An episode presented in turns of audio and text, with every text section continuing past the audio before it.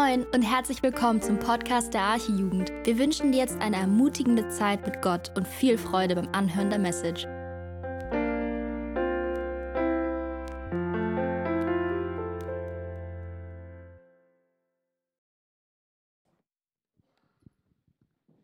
Ich bin Emily und ich lese heute den Predigtext aus Johannes 11, die Verse 45 bis zum Ende des Kapitels, also 57.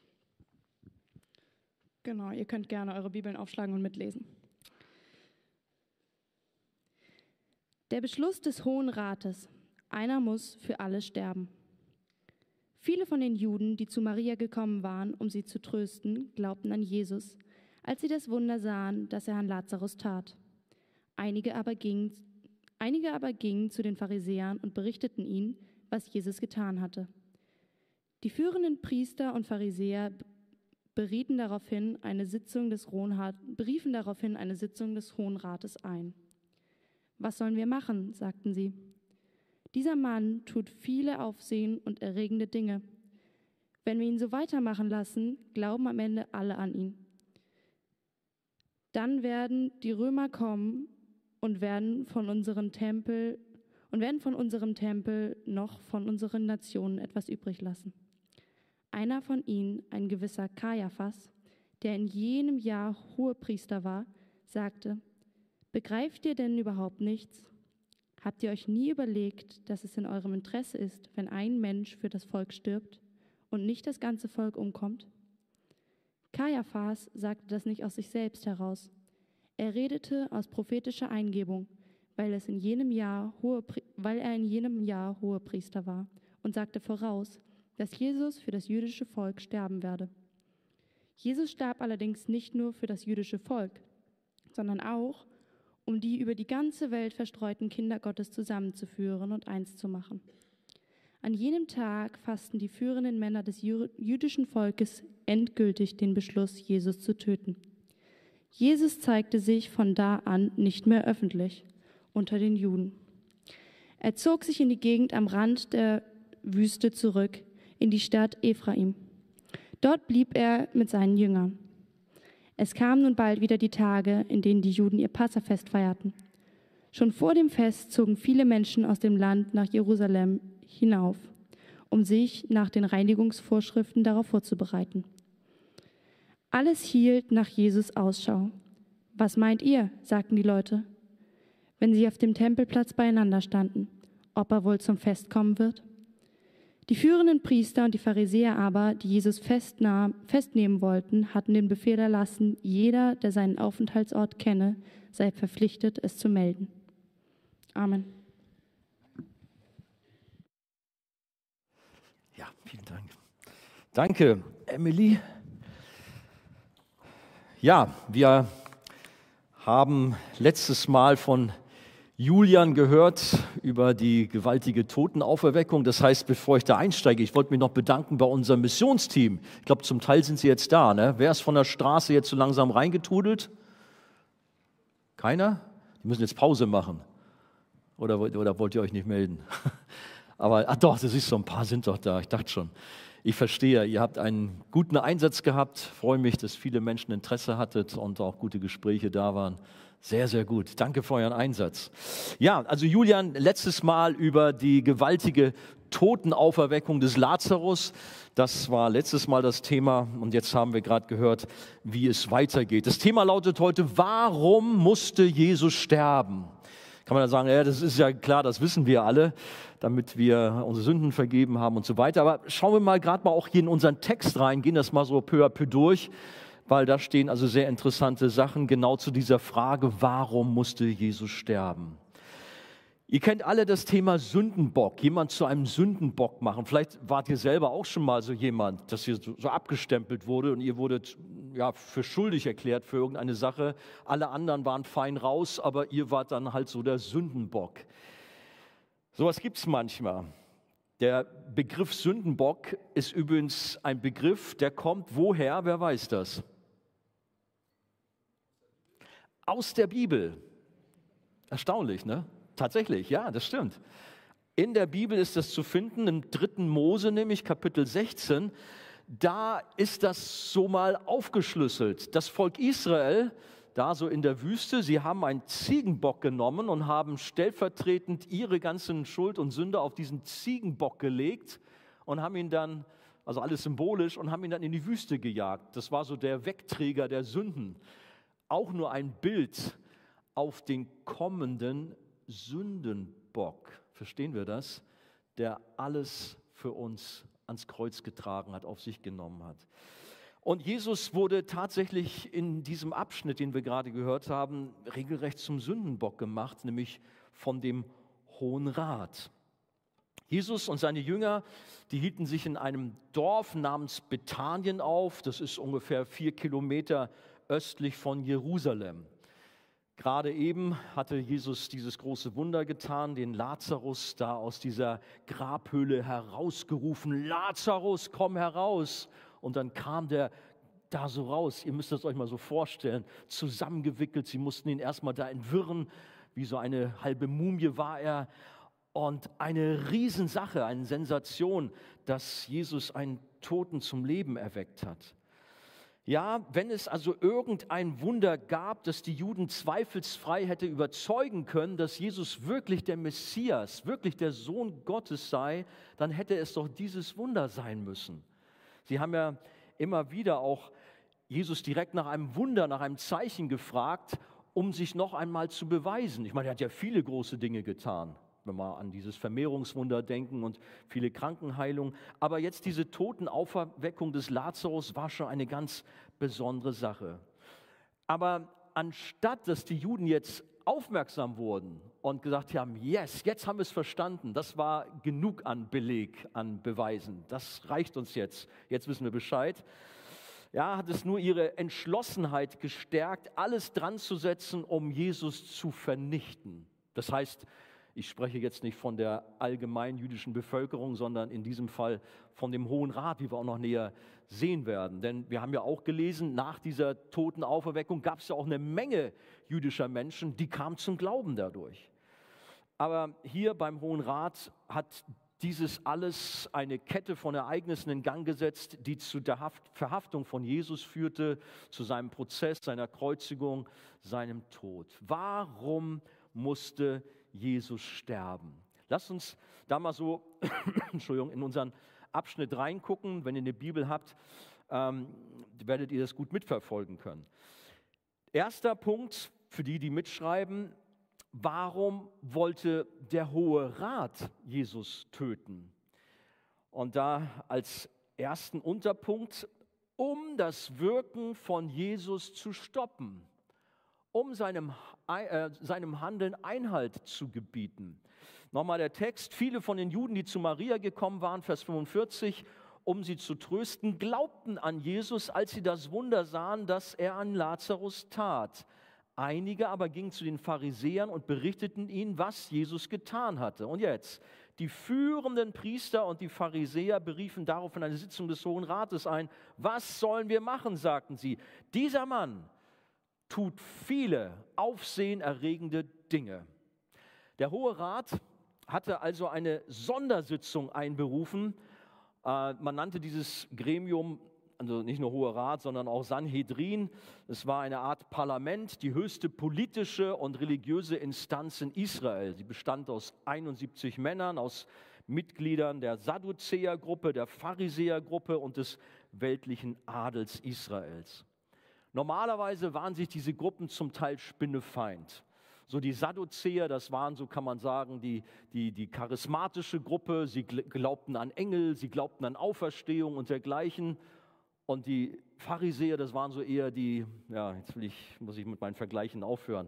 Ja, weiß nicht. Also die, die ganz Konservativen, das Wort, oder, aber naja, das hinkt jetzt auch schon mal wieder alles. Also es waren so religiöse Gruppen, die jedenfalls sehr gegeneinander standen und hatten sonst viele Diskussionen untereinander. Aber jetzt hier beim Fall Jesus, da waren sie sich einig. Der gehört weg. Der passt hier nicht in unser Konzept, der stört nur. Ähm, also da müssen wir jetzt mal eine klare Sache machen. Ähm, sie hätten nichts unternommen, wenn Jesus ein ganz normaler Rabbiner gewesen wäre, dem ein paar Schüler nachgelaufen wären und der keine solche Wunder vollbracht hätte. Dann hätte der Hohe Rat keine Probleme gehabt. Lass ihn doch sein Ding machen. Es gibt ja jede Menge irgendwelche Rabbiner und Lehrer, einer mehr oder weniger schadet auch nicht.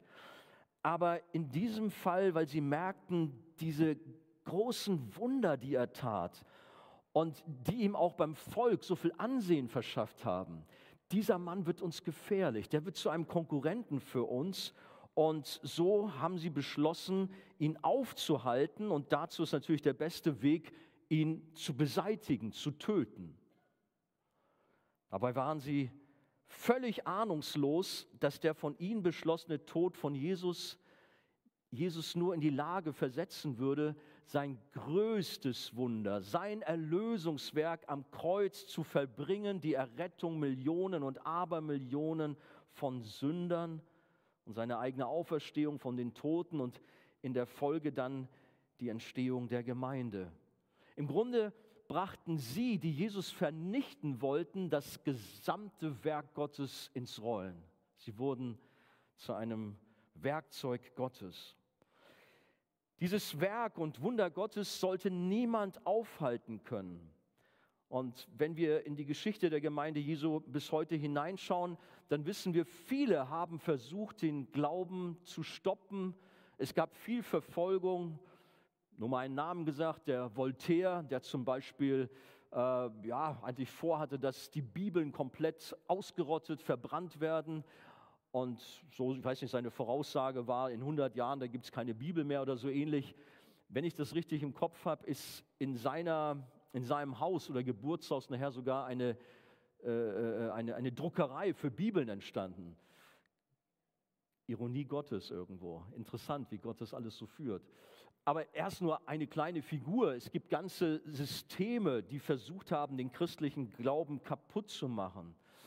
Damals, jetzt hier der jüdische Rat, aber auch später römische Kaiser, wenn wir an die Christenverfolgung denken, als man die Christen in die Arenen zusammengetrieben hat und wilde Tiere über sie hergefallen sind oder man sie zu lebenden Fackeln benutzt hat. Grausame Zustände. In der Zeit des Kommunismus hin und her in den verschiedenen Ländern saßen unzählige Tausende und Abertausende von Christen in irgendwelchen Gulags und wurden umgebracht aufgrund ihres Glaubens. Im Islam bis heute, in islamischen Ländern, eine große Verfolgung, viel, viel Not. In China heute, aber auch die vielen, vielen Jahrzehnte vor, eine grausame Verfolgung der echten Christenheit. Nordkorea, man kommt kaum in dieses Land rein, aber man weiß, dass unsere Brüder und Schwestern Qualen leiden die dort in furchtbaren Zuständen, in Käfigen eingesperrt, in äh, unterirdischen äh, äh, Kellern ja, aufbewahrt werden, gequält werden. Schlimme Zustände. Aber Gottes Werk kann niemand aufhalten. Ja, Christen wurden gesteinigt, geköpft, den Löwen vorgeworfen, auf Scheiterhaufen verbrannt. Aber Gottes Werk, die Gemeinde Gottes geht weiter. Paulus sagt einmal, die Pforten der Hölle kann sie nicht aufhalten. Wir wissen, dass wir auf der Seite des Siegers sind und dass Jesus seinen Plan mit seiner Gemeinde hat. Sie kann nicht überwunden werden. Sie besteht bis an das Ende der Zeit, wenn Jesus dann seine Brautgemeinde aus der Trübsalzeit, dem Chaos dieser Welt zu sich in den Himmel holt. Und die Feinde Gottes, sie werden eines Tages vor Gott knien und sie werden Rechenschaft ablegen müssen für ihre Sünde. Sie werden ihre gerechte Strafe, ja, sie werden der nicht entgehen können. Ich wurde bei dieser Thematik, auch wenn Menschen versuchen, das Werk Gottes zu zerstören oder aufzuhalten oder gegen sich, gegen, sich gegen Gott auflehnen, ihn verspotten, sich über ihn lustig machen, Feinde Gottes sind, da wurde ich an diese Geschichte von der Titanic erinnert. Als man bei ihrem Bau über Gott spottete und meinte, dass selbst der Schöpfer dieses riesige große Schiff Titanic nicht zum Sinken bringen könnte. Aber wir wissen, wie die Geschichte ausging am 2. April 1912, als die Titanic mit einem Eisberg kollidiert, sie ist sie innerhalb von zwei Stunden und 40 Minuten in den eisigen Fluten des Atlantiks versunken. Eine grausame Katastrophe. 1500 Menschen fanden den Tod. Man hat gesagt, Gott selbst kann dieses Schiff nicht zum Sinken bringen. Sie spotteten über Gott. Gott lässt sich nicht spotten. Geht uns das jetzt auch hier heute etwas an? Ich kann nicht in dein Herz gucken, aber es kann sein, dass hier jemand sitzt oder auch am Livestream uns jemand zuschaut, der sich über uns hier lustig macht. Über mich, sagt, Mensch, was will der Kerl da vorne, was redet er für Unsinn? Kannst du gerne machen, habe ich kein Problem mit. Aber ich warne dich, nicht wegen mir hier, ich, ich habe keine Probleme. Leg dich nicht mit Gott an, darauf will ich hinaus. Gibt viele Menschen, die sind dermaßen frech Gott gegenüber, aber ich sage euch, Gott lässt sich nicht spotten. Die Bibel hat einen Bibelvers, wo steht es, Hebräerbrief irgendwo, es ist schrecklich, Hebräer, genau, Hebräer 10, 31, habe ich doch aufgeschrieben. Es ist schrecklich, in die Hände des lebendigen Gottes zu fallen. Ja, nun will ich jetzt hier nicht ein, ein riesen Warnungsszenario, aber ich doch, ich will doch warnen. Doch, ich will es. Ich muss es. Es ist meine Verantwortung. Weil Menschen wissen manchmal nicht, was sie tun. Sie, sie sind verblendet und gehen ihren Weg und stellen sich gegen Gott. Und sie wissen gar nicht, was sie da machen, dass sie sich mit dem lebendigen Gott, dem Schöpfer, anlegen. Hör bitte auf damit. Beuge dich doch auch vor Gott, deinem Schöpfer. Bring dein Leben in Ordnung. Vertraue ihm dein Leben an und folge Jesus nach, anstelle ihn abzulehnen. Der Hohe Rat, sie waren auch verblendet in ihrem Hass auf Jesus. Und vielleicht bist du auch so unterwegs. Du bist genervt von deinen gläubigen Leuten um dich herum. Aber sei doch mal und lies ernsthaft die Bibel, beschäftige dich ernsthaft damit. Und wer weiß, vielleicht bist du schon dem lebendigen Glauben näher, als du denkst. Das Erste, warum der Hohe Rat Jesus töten wollte, um das Wirken, das Handeln von Jesus zu stoppen. Das Zweite, was wir in unserem Text sehen, ähm, sie wollten Jesus töten, um alle Menschen davon abzuhalten, an Jesus zu glauben, um es nochmal konkreter zu machen. Vers 48a.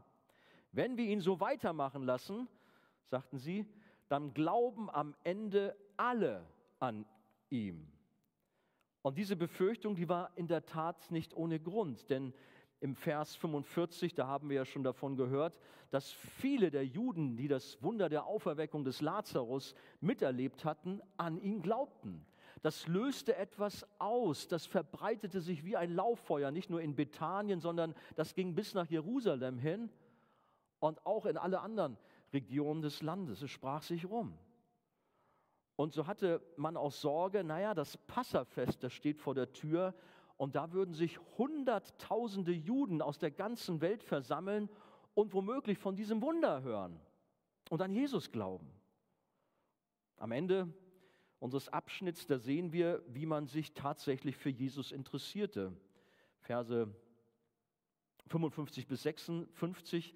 Es kamen nun bald wieder die Tage, in denen die Juden ihr Passafest feierten Schon vor dem Fest zogen viele Menschen aus dem ganzen Land nach Jerusalem hinauf, um sich nach den Reinigungsvorschriften darauf vorzubereiten. Und dann hört mal, alles hielt nach Jesus Ausschau.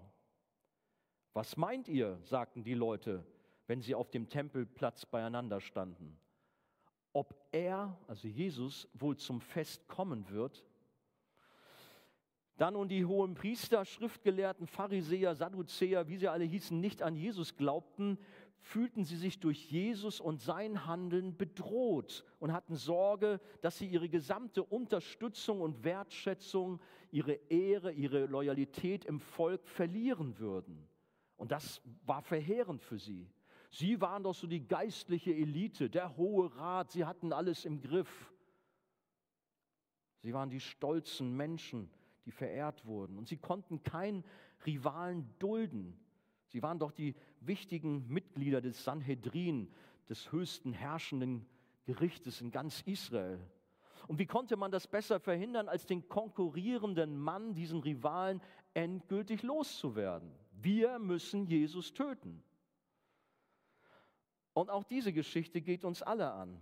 Denn wir sehen hier, was Eifersucht und Neid mit uns anrichtet, wenn wir nicht aufpassen.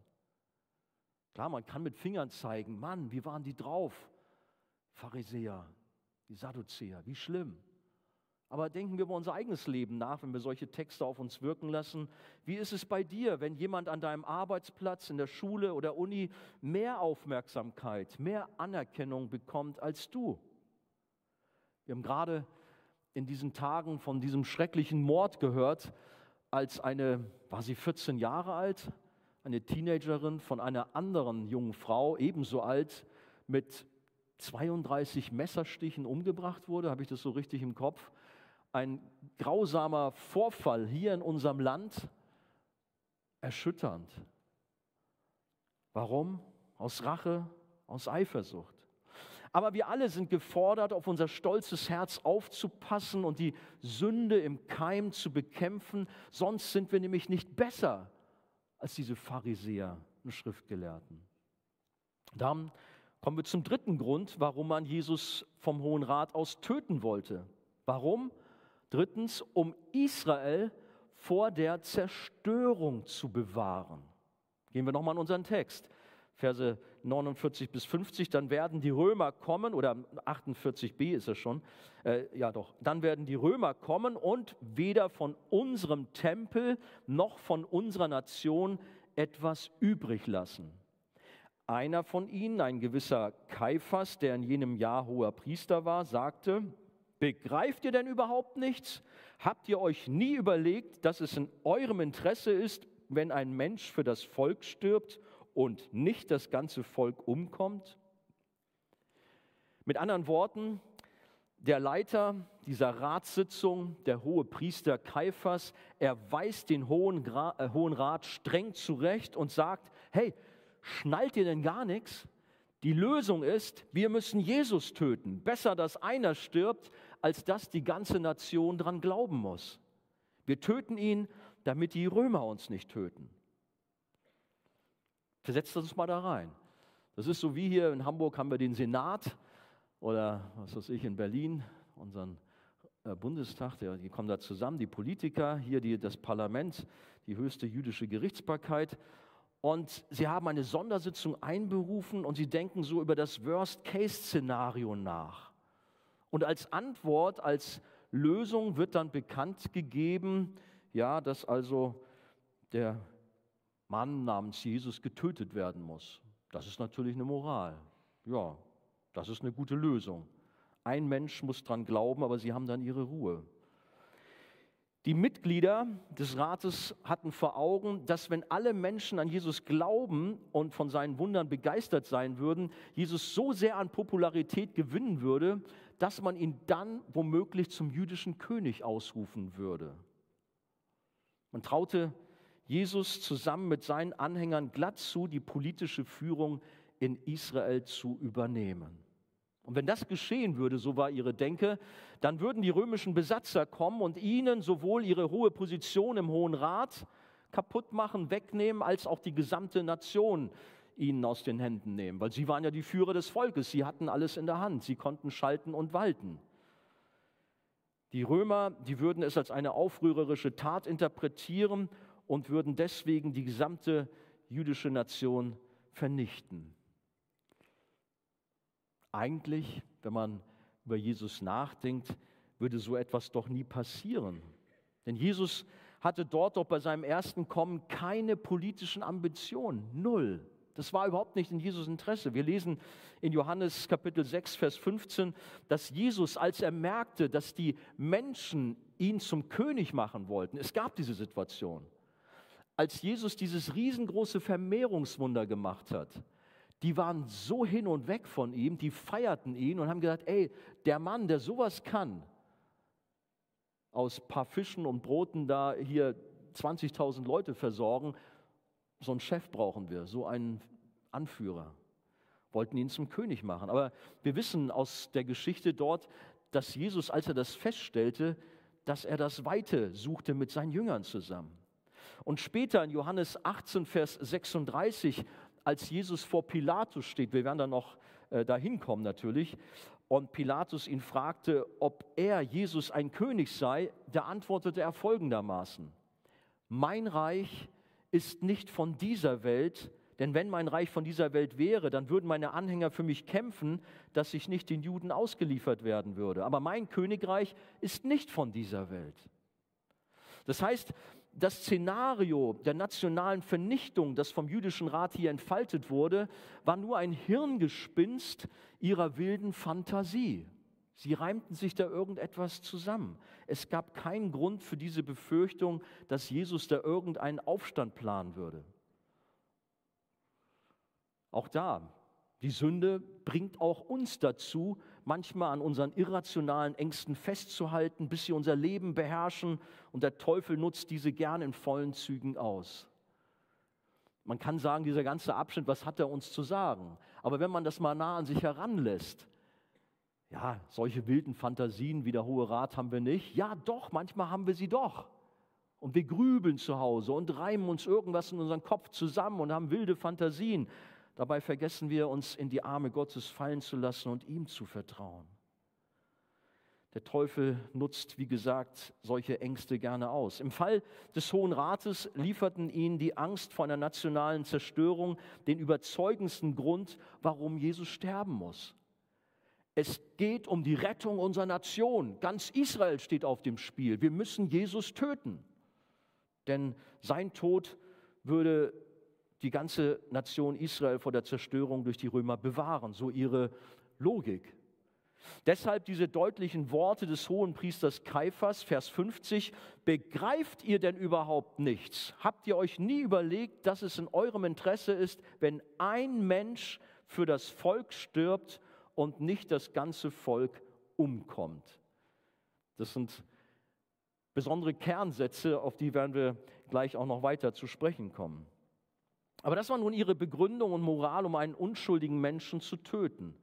Alle aus dem Hohen Rat waren davon überzeugt. Gut, ich weiß nicht, in welcher Stellung gerade Nikodemus und Arimathea von, äh, na wie heißt der, der, der, der Josef von Arimathea waren, die gehörten auch zum Hohen Rat, ob sie jetzt schon äh, im Glauben an Jesus standen. Aber sonst waren alle natürlich gegen Jesus. Wir lesen in Vers 53, an jenem Tag fassten die führenden Männer des jüdischen Volkes endgültig den Beschluss, Jesus zu töten.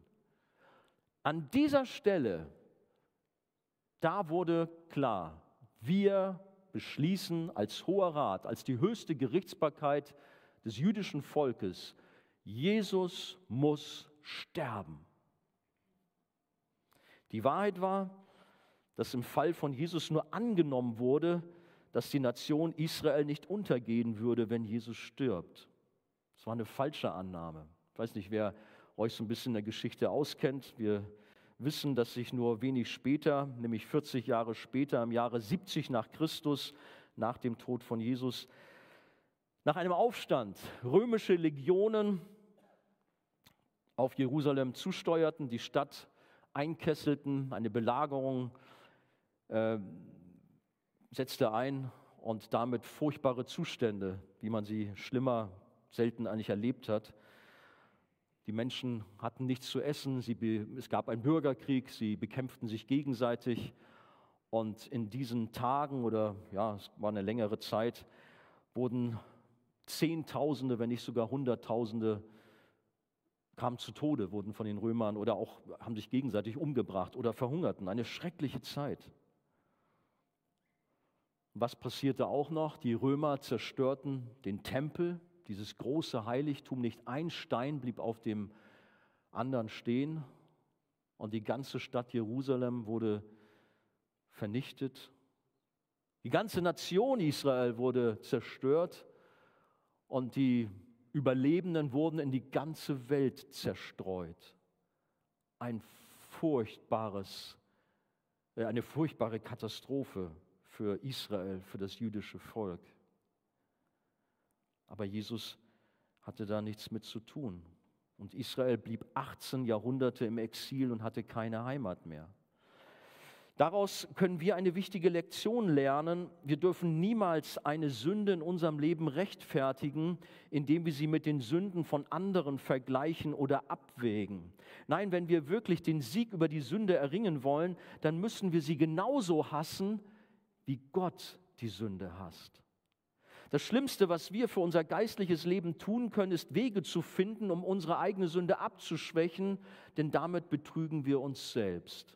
Und ich glaube, das kennen wir auch alle. Naja,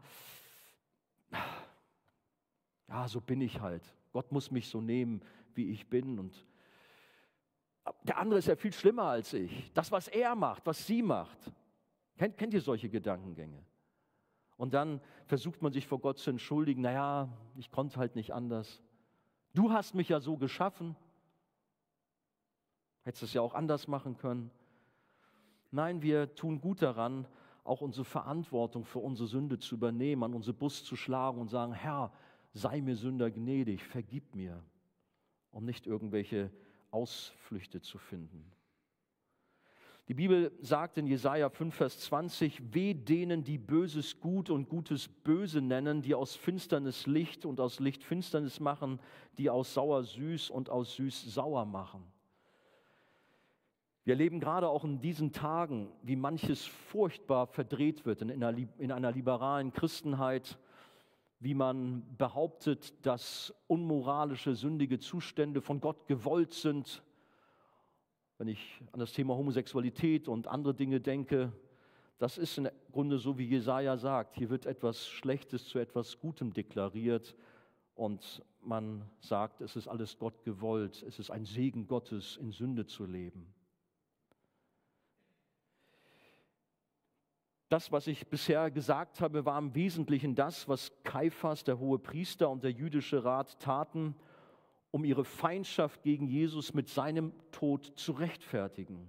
Aber jetzt gehen wir noch einen Schritt weiter und wir sehen, dass böse Menschen Gottes Absichten nicht vereiteln können, was auch immer sie an Bösem geplant haben. Denn der Tod Jesu war doch längst in Gottes Plan enthalten.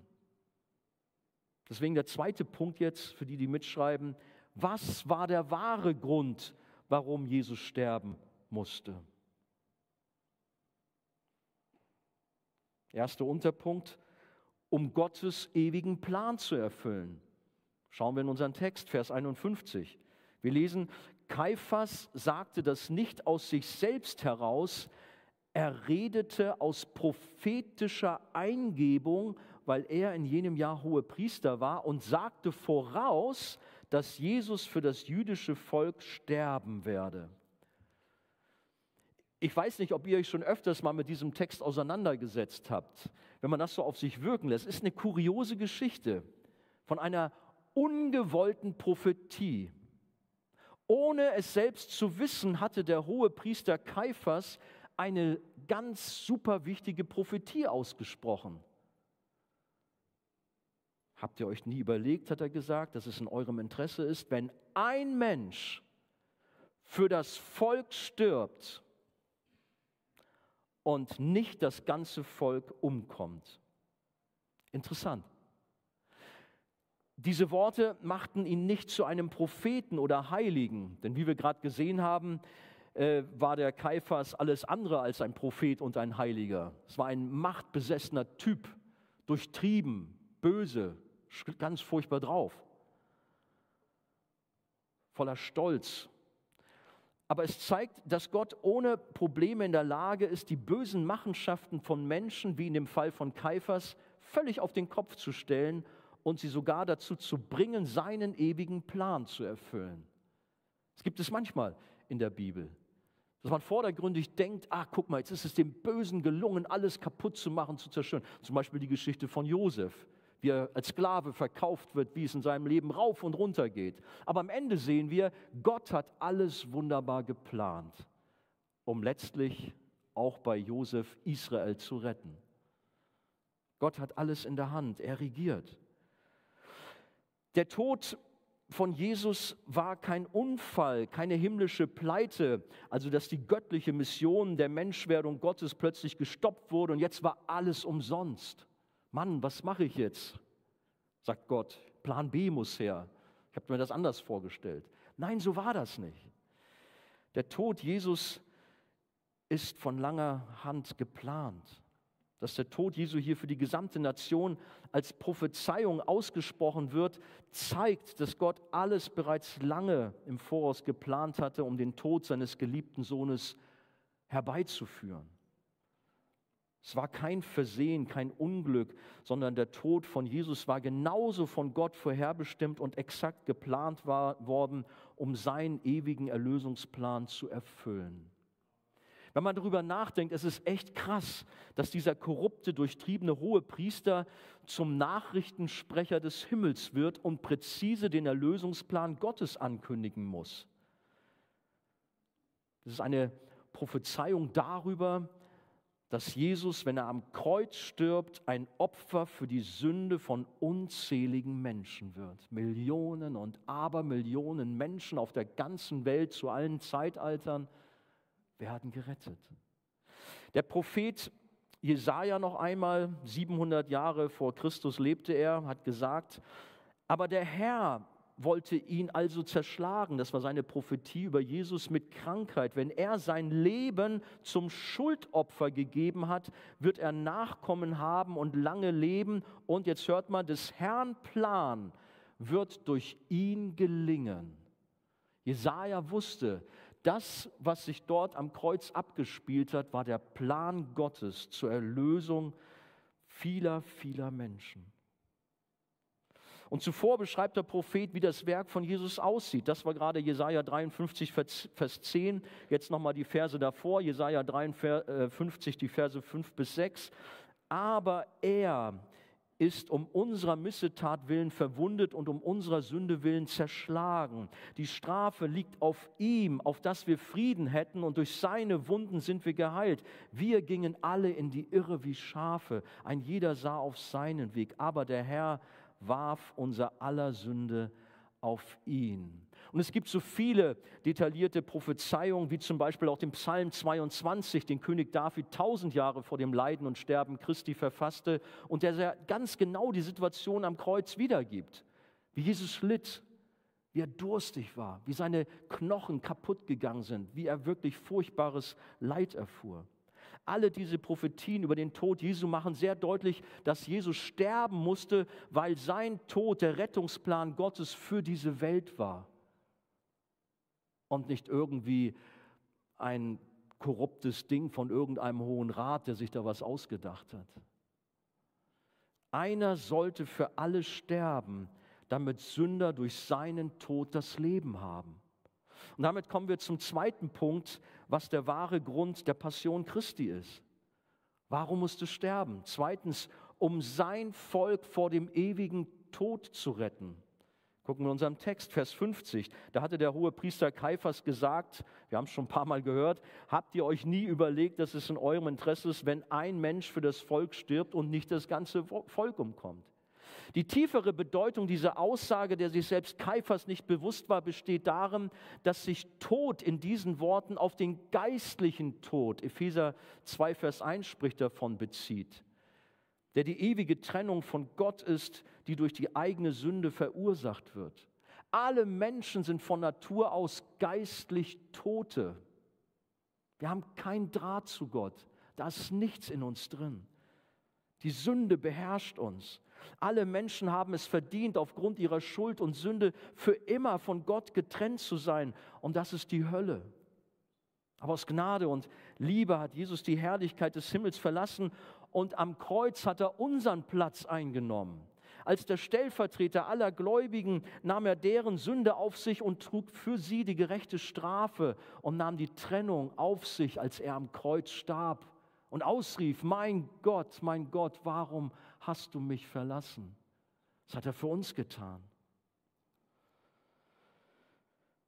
Und nun, ja, nur Jesus konnte dieses unglaubliche Opfer vollbringen, weil er allein ohne Sünde ist. Nur Jesus konnte den Weg wiederherstellen, der durch die Rebellion des Menschen zerstört, zerstört wurde. Nur Jesus konnte uns mit dem Vater versöhnen und da die Strafe für die Sünde durch seinen Tod vollständig bezahlt und gesühnt wurde, können die Menschen, die an Jesus glauben, die auf sein Erlösungswerk vertrauen, ewiges Leben haben.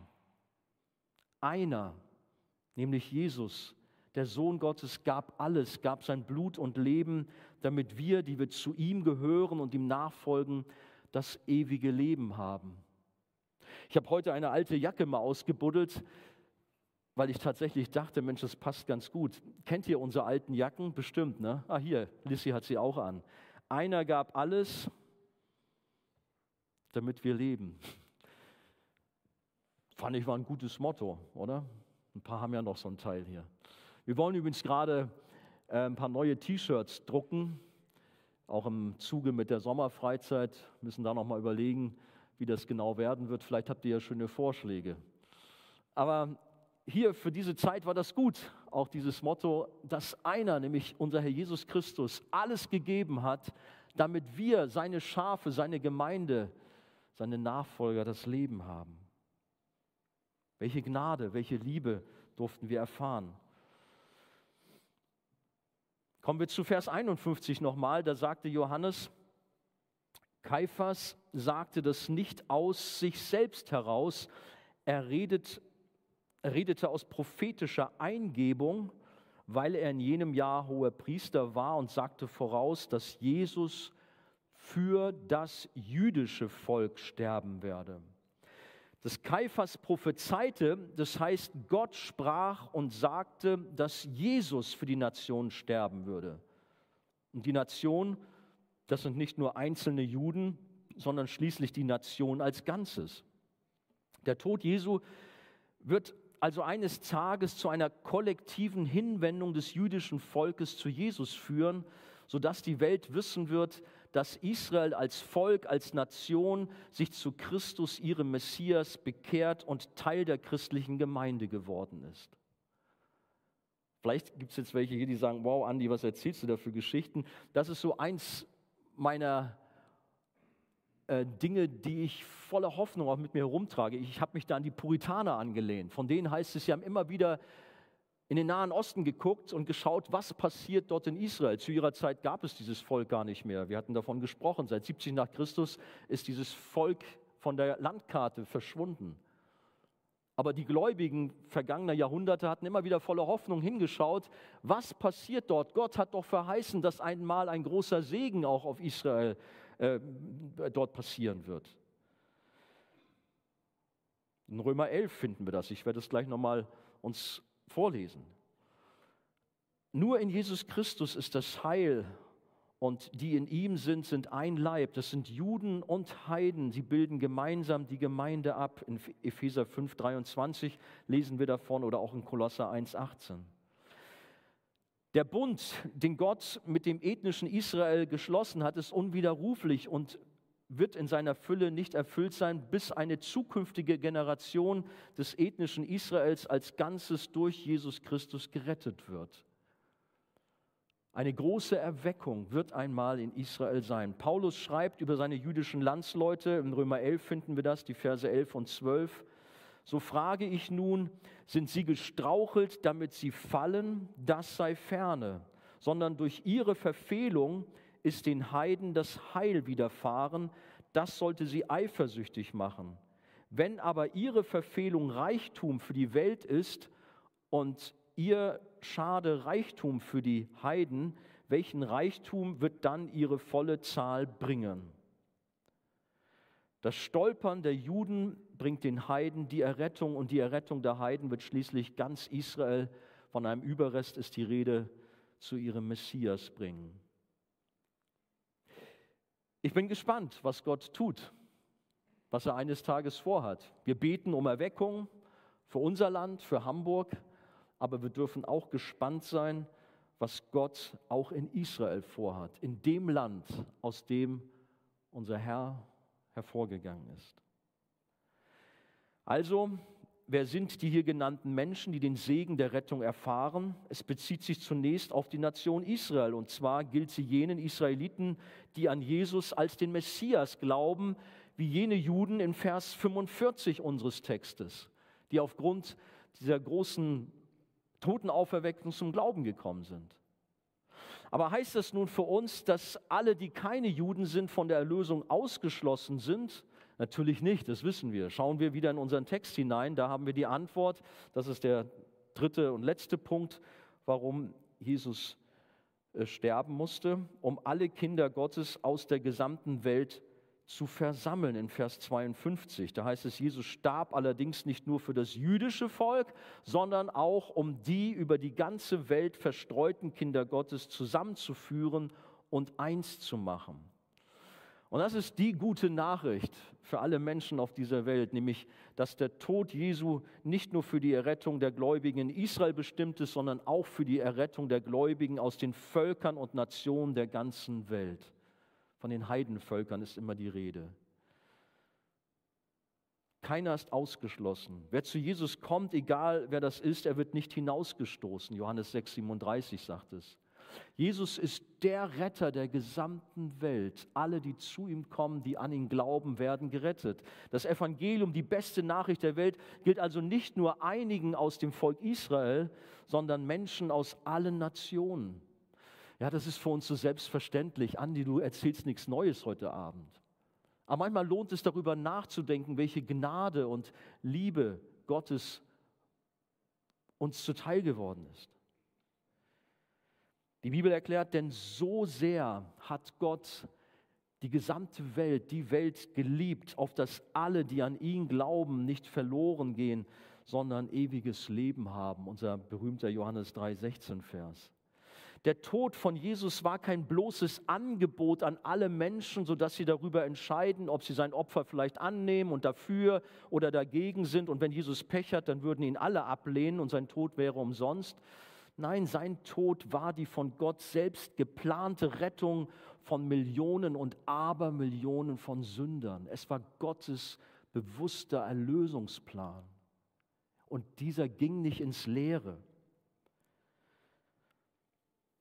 Der Blut, äh, das Blut von Jesus war der Kaufpreis für seine Schafe. Hatten wir auch letztens darüber gesprochen.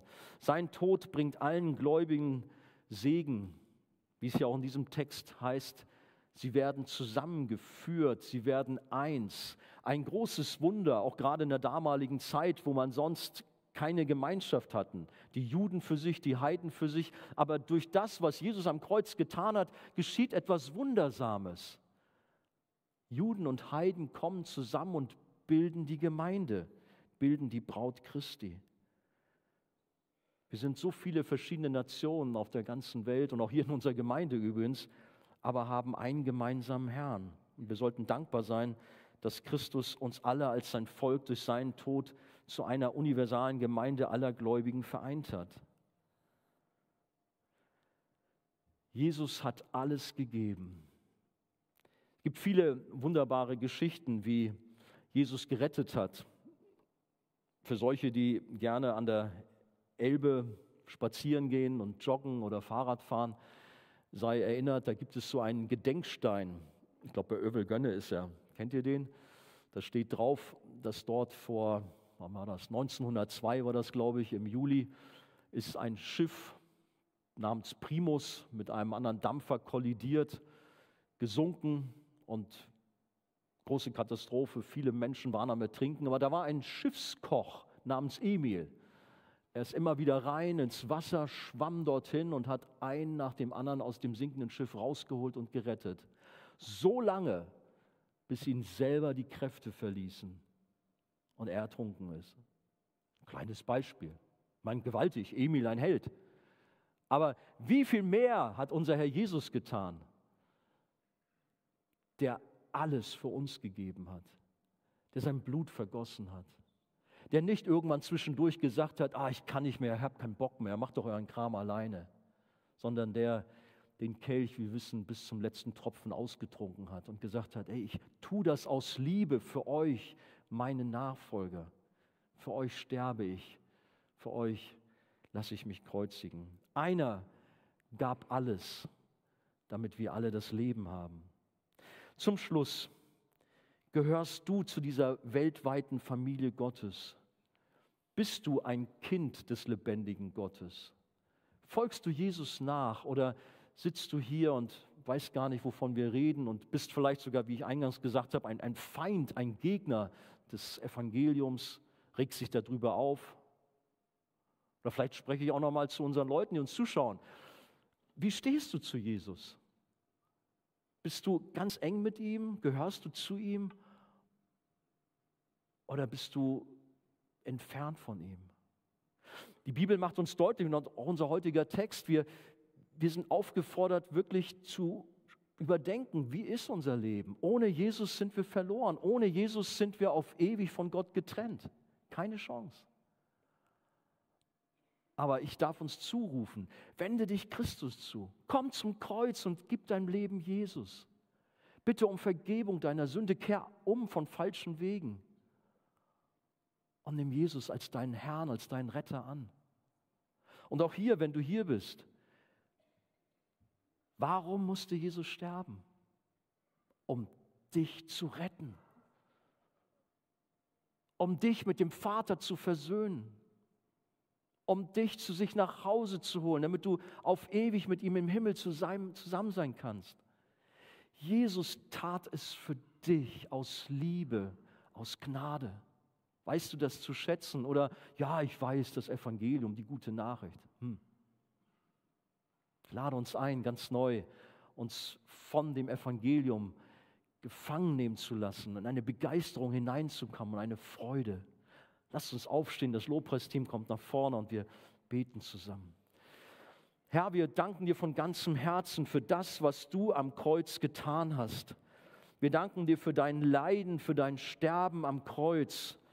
Und Herr, wir haben diesen Abschnitt gesehen, dass Menschen es übel meinten, die dich vernichten wollten, aber damit letztlich den Willen Gottes erfüllt haben, nämlich dass du für uns gestorben bist dass du am Kreuz alles gegeben hast, dein Blut vergossen hast für uns, Jesus. Danke dafür. Danke für dein Erlösungswerk.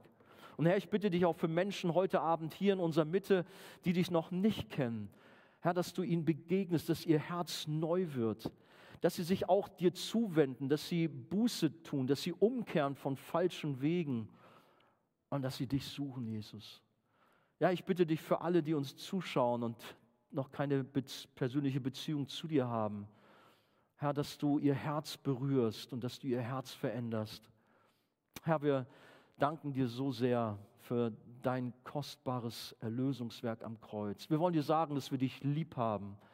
Herr, dass wir uns so sehr freuen über das, was du uns getan hast, Herr. Und wir wollen dich auch jetzt weiter loben und preisen dafür.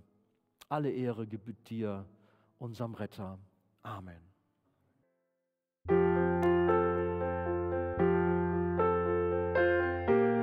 Wir freuen uns, dass du heute mit dabei warst. Wir als Archijugend sind fest davon überzeugt, dass Gott auch heute durch sein Wort spricht und hoffen, dass du ihn durch diese Predigt besser kennenlernen konntest. Weitere Beiträge von uns findest du auch auf unseren Social-Media-Kanälen oder unter archijugend.de.